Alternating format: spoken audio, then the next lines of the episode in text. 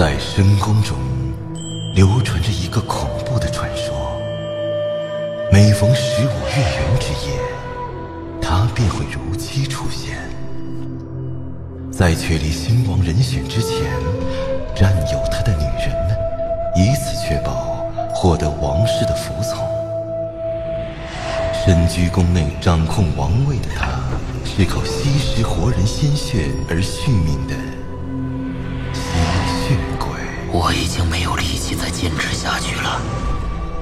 既然他选择了你，你就会是未来的王。如果你胆敢忤逆他的意思，那就是死。究竟发生了什么事？你就要举办婚礼了，野货子，拜托了，请你告诉我吧，为何您到处搜集有关吸血鬼的书籍？为何后宫嫔妃们都纷纷遭遇不测？为何连讣告都不发就仓促火葬？而他们尸体的脖颈处都有被牙齿咬过的痕迹。请你告诉我，写这本书的原因是什么？在这皇宫之中，真的有吸血鬼吗？想要驱走鬼，就必须依靠人类。我说的话你可记住了？王的嘱托，微臣铭记。甘愿屈服于鬼的君王，绝对无法做到这一点。你不后悔让我告诉你这一切吗？为了成为君王，我宁可服从于他。不是妖怪的，怎么可能建立以人类为希望的世界？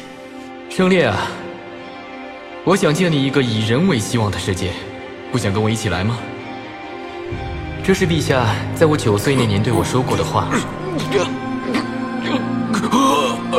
不是以学识、财物、名誉为希望，而是要建立一个以人为希望的世界。他对我说过的这番话，一直都深深地刻在我的脑海之中。在那一刻，您给了我去了解更宽广世界的理由。我把如何消灭他们的秘法详细写在书册中。不如发生什么变故，你要替我。绝不会出现这种事情的。我会拼上我的性命保护陛下。对不起，大会在即日，让你背负如此沉重的包袱。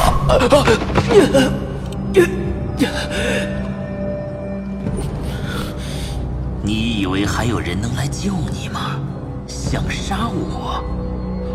两百年前，你们的祖先借助我的力量建国立业，愿让他的后代永远的服侍我。谁才是这个国家的王？嗯，是我。看书看书就知道看书，看我可好？